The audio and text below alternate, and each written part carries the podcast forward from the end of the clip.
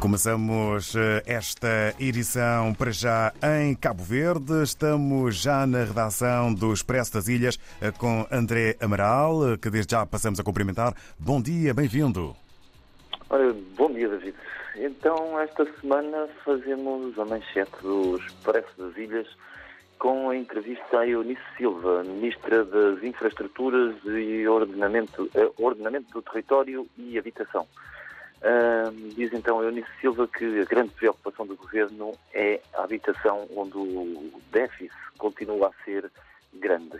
Falamos também sobre o regresso do Carnaval. Depois de dois anos de suspensão por causa da pandemia, o Mindelo e a praia já ultimam os preparativos para a festa do Rei Momo. Uh, os desfiles acontecem já na próxima segunda-feira à noite e vão atrair milhares de pessoas às ruas da praia e especialmente do Mindelo, onde a taxa de ocupação dos hotéis está a 100% e já não há lugar nos voos, uh, pelo menos nos voos interilhas, para São Vicente. Na edição desta semana trazemos dois temas na economia.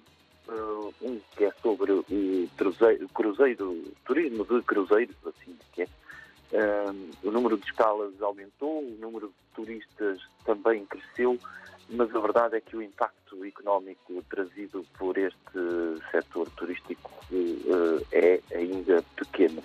No outro tema que falamos na, na economia é sobre uh, construção civil, uh, o aumento dos preços, o constante aumento dos preços dos materiais está a fazer as obras parar em um pouco por todo o país. Na cultura, falamos sobre o Dia da Língua Materna, que se assinala no próximo dia 21, e trazemos um artigo de Dulce Lush, um artigo de opinião de Dulce Lush, que fala sobre o 21 de fevereiro, eh, que diz, diz eh, é o dia do desenredo. A terminar, uma notícia de, da morte de Daniel Neves, médico cabo-verdiano, cirurgião residente há muitos anos no Senegal, homem distinto e profissional muito competente e conceituado, é como é recordado este médico que faleceu aos 86 anos eh, em Lisboa, depois para onde tinha sido evacuado. E são estes os títulos da edição desta semana do Expresso das Ilhas. Obrigado, André Amaral. Um abraço para toda a equipa da redação do Expresso das Ilhas. Bom trabalho, bons turnos. Até à próxima semana. Até para a semana, David.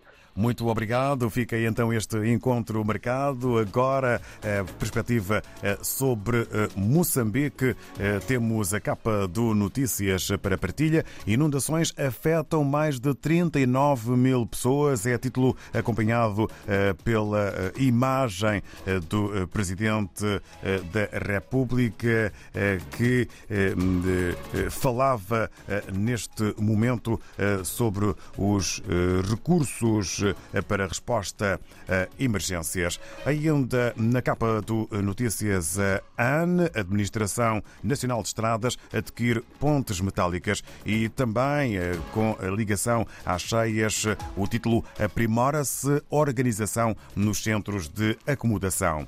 Em Angola, segundo eh, o jornal O País e a sua capa, o maior destaque fotográfico vai para uma imagem de construção atrasos nas obras do PIM no Norte divide empreiteiros e governadores. É um dos assuntos que faz manchete na capa do jornal angolano O País. Escreve ainda a Planagrão vai destinar 1,17 mil milhão de kwanzas para construção de estradas. Assim está escrito na capa eh, do eh, jornal O País. Ainda a Procuradoria-Geral da República aperta o cerco a antigos gestores públicos por suspeita de apropriação de residências. Para ler nas páginas interiores eh, do jornal O País. Em eh, São Tomé e Príncipe, eh, segundo a agência STP Press, Gavi, Aliança para a Vacinação Mundial, vai deixar de financiar em 2027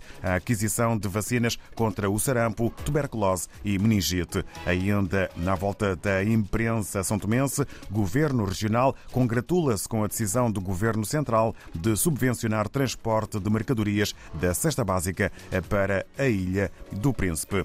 E na Guiné-Bissau, de acordo com a publicação O Democrata sobre o Ministro dos Transportes, aeroporto Osvaldo Vieira é um dos poucos em África que não está certificado internacionalmente.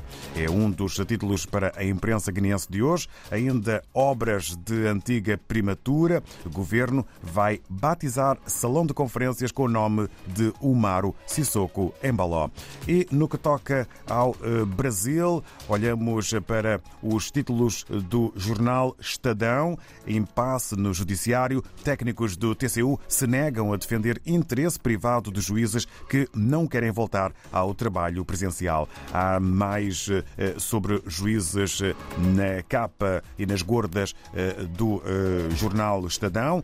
Ainda a CNJ abre processos disciplinares e afasta juíza que atacou ministros do Supremo no fim desta revista de imprensa, onde em foco estiveram os jornais de África e do Brasil.